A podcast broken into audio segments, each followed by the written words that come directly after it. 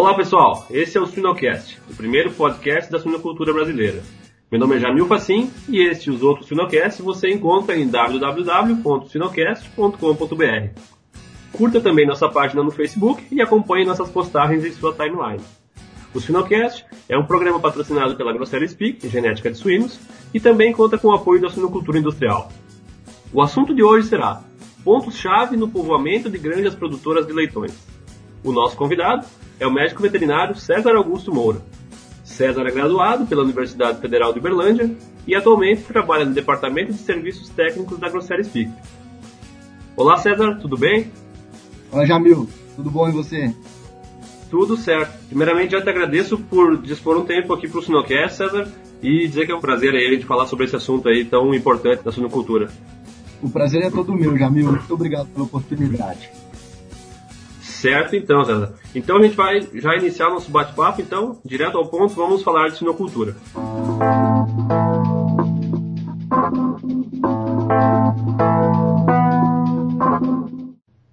César, iniciando o nosso bate-papo, para o sucesso de uma nova granja, quais que são os pontos relacionados à logística de entregas que deve receber uma atenção quando vai se dar o povoamento de uma nova granja?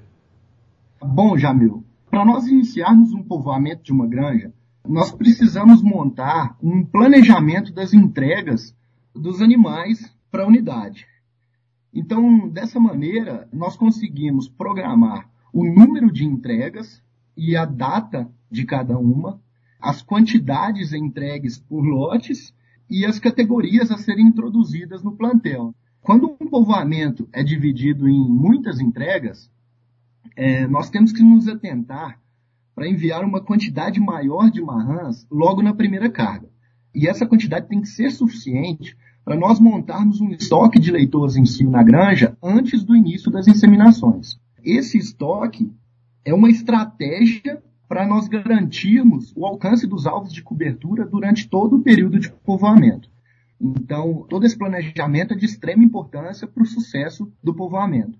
Lembrando que na primeira carga também devem chegar os machos rufiões para já dar início né, ao manejo de detecção e estímulo de cio das marrãs.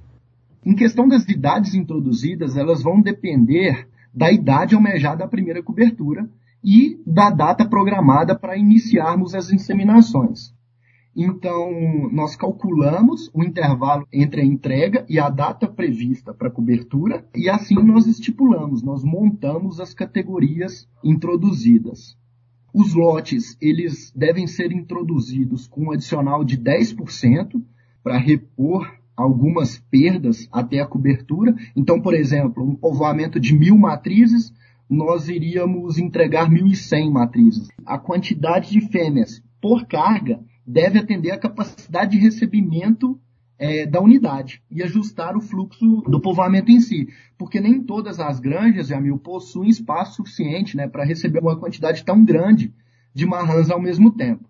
Aí os lotes das leitoas, eles devem ser distribuídos em grupos compostos por três semanas de cobertura, mais o adicional do povoamento. Daí essa distribuição nos permite é, o manejo ideal para a gente formar os grupos de cobertura.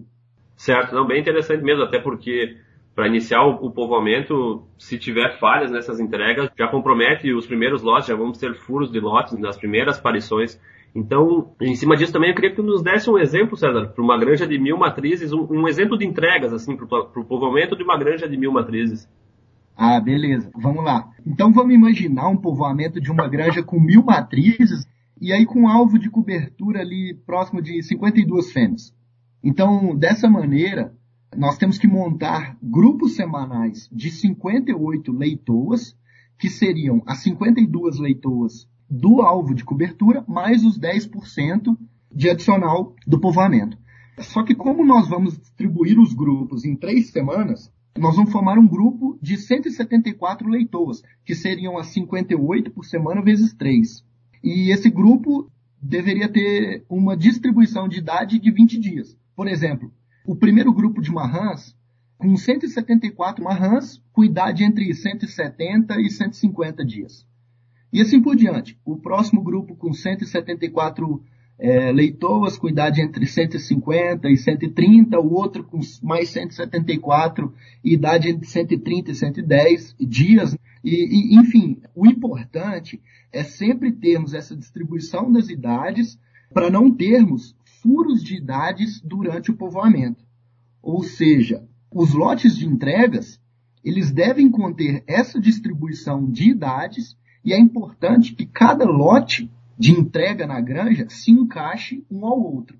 Porque se nós tivermos furos de idade no meio ou durante o povoamento, nós vamos ter furos de cobertura. Bem interessante mesmo, César. E quando a gente recebe essas matrizes, geralmente se aloja numa quarentena, é isso, né, César? É, geralmente é bom termos um quarentenário né, para nós prevenirmos a introdução de novos patógenos no, no rebanho instalado. Quando é feita a quarentena, nós recomendamos um período mínimo de 28 dias. Essa quarentena ela deve ser né, 100% independente é, do rebanho principal, ter um bom isolamento para proteger o lote e não ser vulnerável. E aí, quando tem quarentena, nós temos que trabalhar com o fluxo, todos dentro, todos fora, que é o all-in, all-out.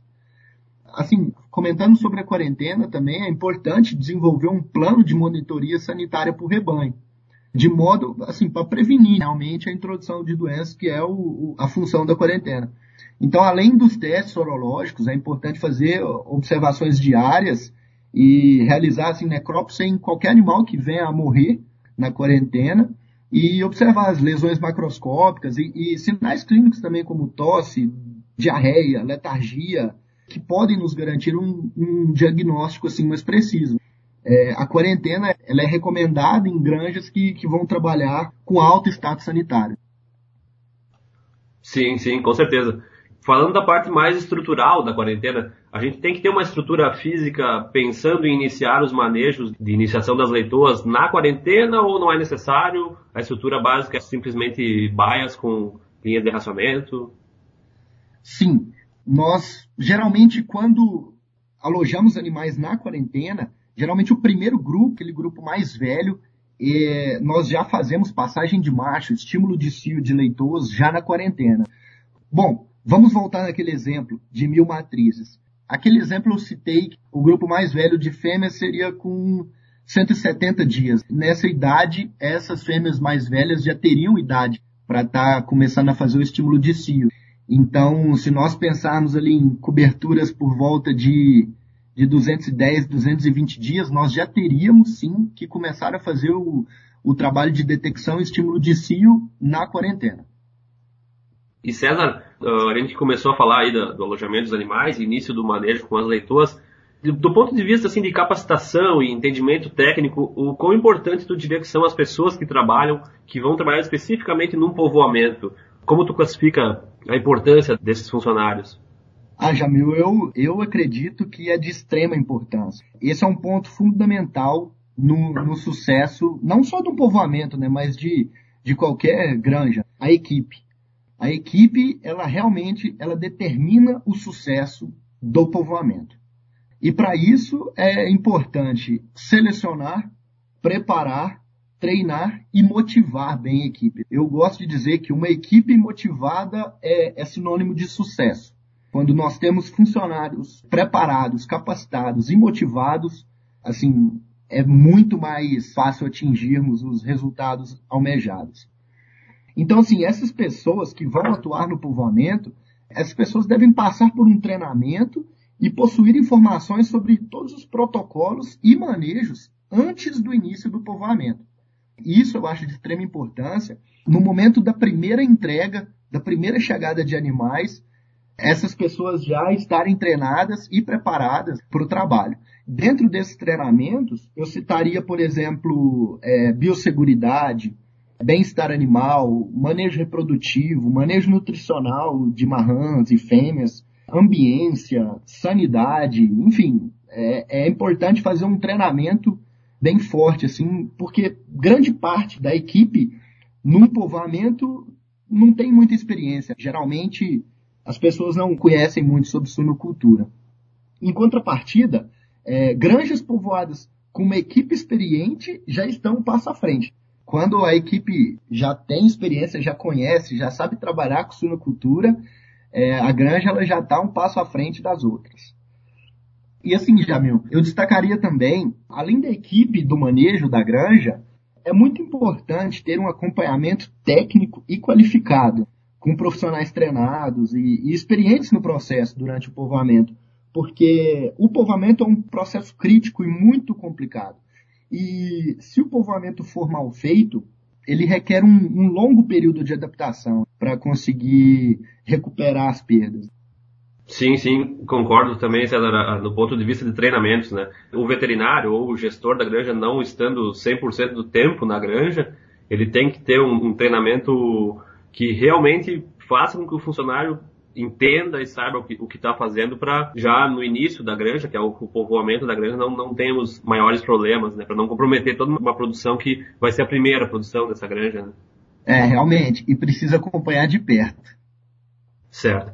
Na próxima pergunta aqui, então, César, eu queria que tu nos pontuasse o que, que a gente deve atentar na formação do grupo de coberturas. Ah, tá joia. Eu estava realmente esperando chegar nesse ponto, Jamil, porque esse para mim é, é, o, é o principal. A gente formar os grupos de cobertura. Bom, vamos lá. Então, assim, é, nós temos algumas estratégias, primeiro, para a gente garantir o alcance dos alvos de cobertura. Então, isso começa bem antes do início das coberturas. Vamos citar, por exemplo, o bom manejo de estimulação de cio das leitoas.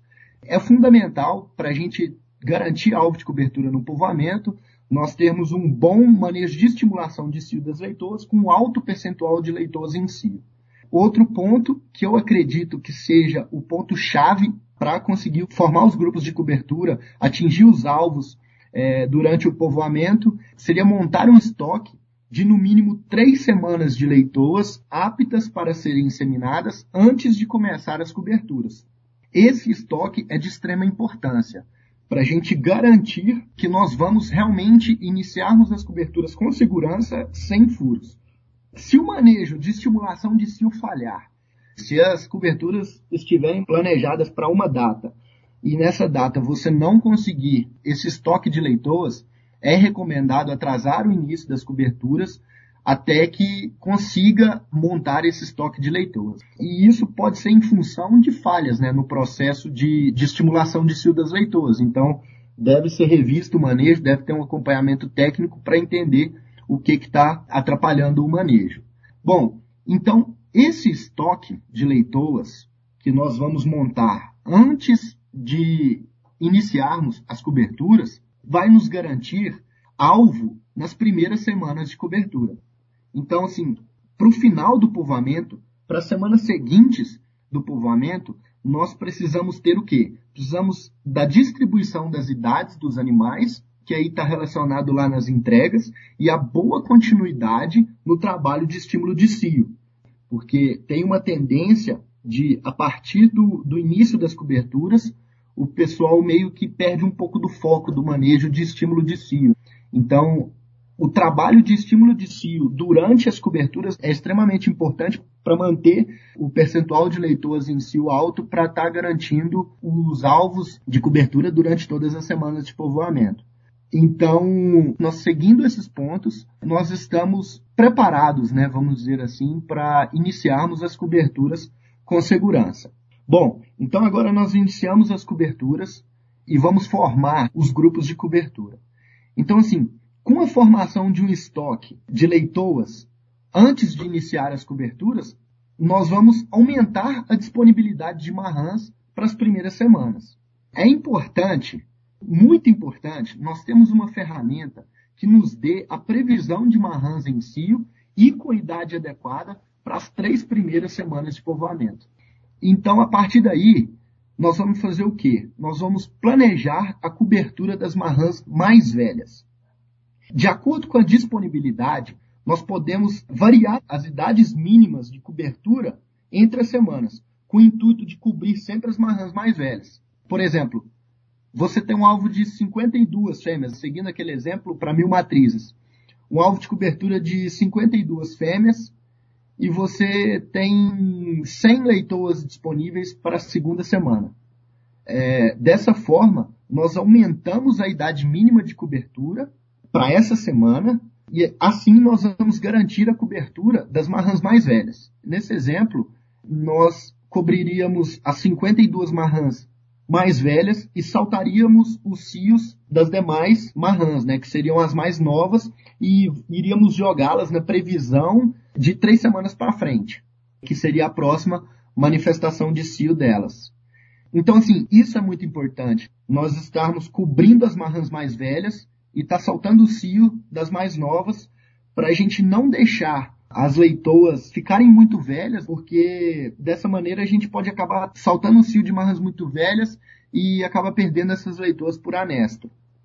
Em semanas que houver muita disponibilidade de marrãs muito velhas, o alvo pode ser ajustado.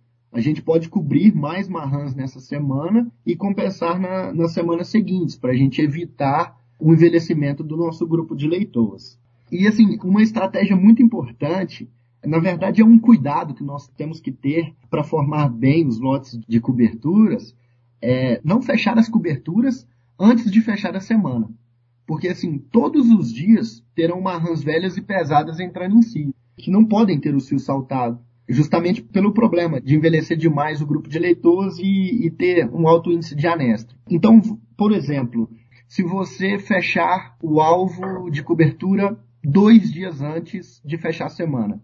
Então você teria dois dias na semana que você não poderia cobrir mais leitores. E pode ser que um grupo de fêmeas muito velhas entre em si justamente nesse dia, né?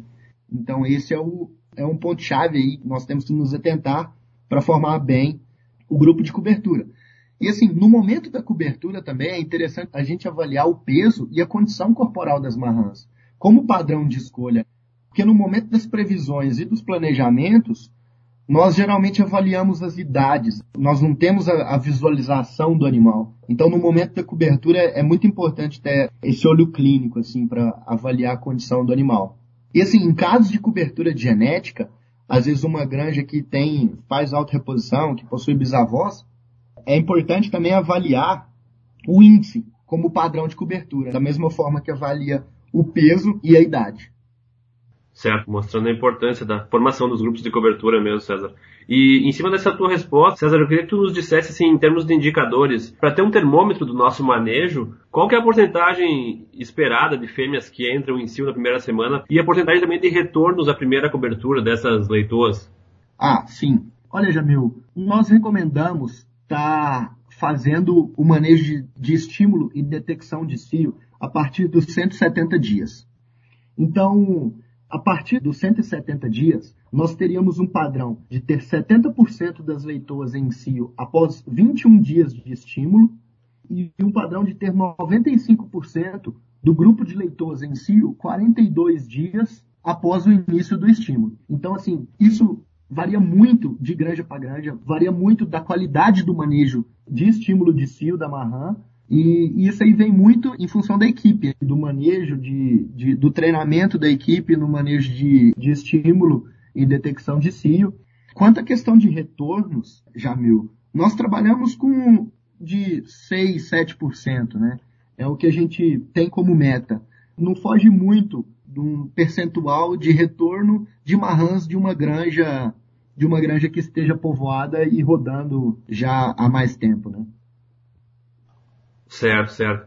E ainda, César, tu citaste dessa questão das fêmeas muito velhas, sobrarem fêmeas muito velhas, se a gente deixar, por exemplo, alguns dias sem cobertura, fechar a meta de cobertura antes.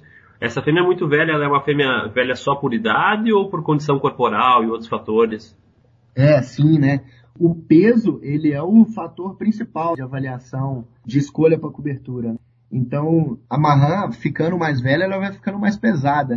Então, esse que é o grande problema da gente estar tá saltando o cio dessas fêmeas muito velhas e deixando o plantel envelhecer. Cobrindo essas fêmeas muito velhas, vamos gerando matrizes muito gordas para o plantel da granja. Esse é o grande problema. Isso se nós cobrirmos as marrãs, porque em muitos casos essas marrãs elas vão ficando muito velhas e entram em anesto.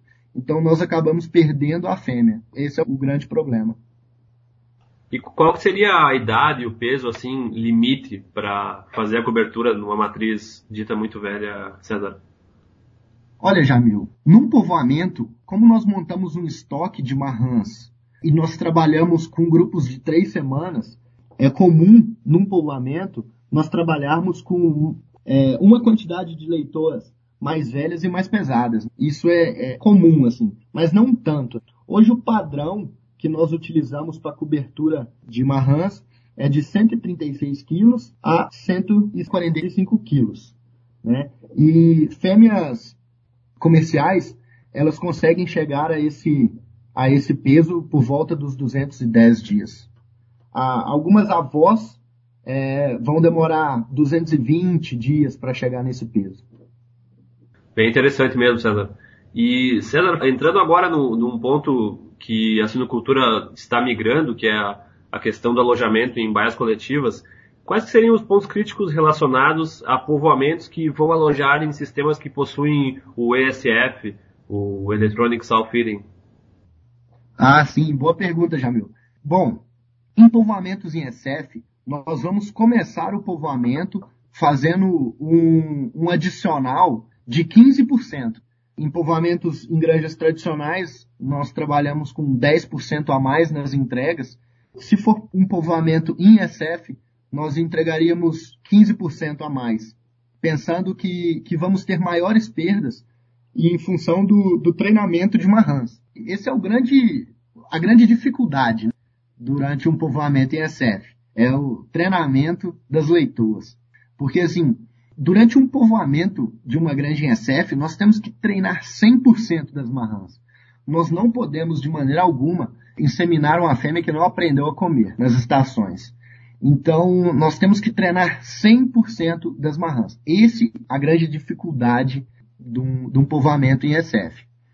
É, geralmente, o treinamento é feito aos 150 dias. A recomendação é fazer o treinamento, iniciar o treinamento aos 150 dias. Mas em povoamento, a granja vai receber um grupo de leitores mais velhas do que isso. Então a idade do treinamento é superior. Por exemplo, voltando naquele exemplo do povoamento de mil matrizes, o exemplo das entregas que eu dei teriam fêmeas entrando com 170 dias, né? Isso é muito comum, isso é muito normal. Então, nós iniciaríamos ali o treinamento, no mínimo com 175 dias, porque teríamos que chipar as fêmeas. E a partir daí nós teríamos que treinar as fêmeas pelo menos duas semanas. Então, teríamos 95% ali das leitoas treinadas depois dessas duas semanas. E o ideal é montar grupos de 30 leitoas por baia em treinamento e, e em quantidade total 10% superior ao alvo de cobertura. Porque nesse momento todas as fêmeas teriam que ser treinadas. Então, assim, uma estratégia também, uma dica para o treinamento de, de marrãs seria iniciar os treinamentos sempre na segunda-feira, porque os primeiros dias de treinamento são muito críticos, assim. A marrã ela se assusta bastante, ela se estressa bastante, ela não está acostumada com a estação, ela não entende bem o que está acontecendo. Então é bem difícil fazer o treinamento das marrãs nos primeiros dias. Com quatro, cinco dias de treinamento, o treinamento já vai ficando mais fácil. As marrãs já vão entendendo melhor, já vai, o treinamento já vai fluindo melhor. Então, a gente começando na segunda-feira, a gente concentraria esse período mais crítico durante a semana. E a gente tiraria esse período do final de semana, que geralmente é onde tem um quadro de funcionários menor nas granjas. Então essa é uma estratégiazinha utilizada, pensando que o volume de fêmeas treinadas é muito grande. E assim, após o treinamento, que nós iniciaríamos a passagem de macho. Então, iríamos fazer ali o manejo de estímulo e detecção de cio. E assim, após o treinamento, nós precisamos garantir pelo menos duas semanas de flushing antes de realizar a inseminação artificial.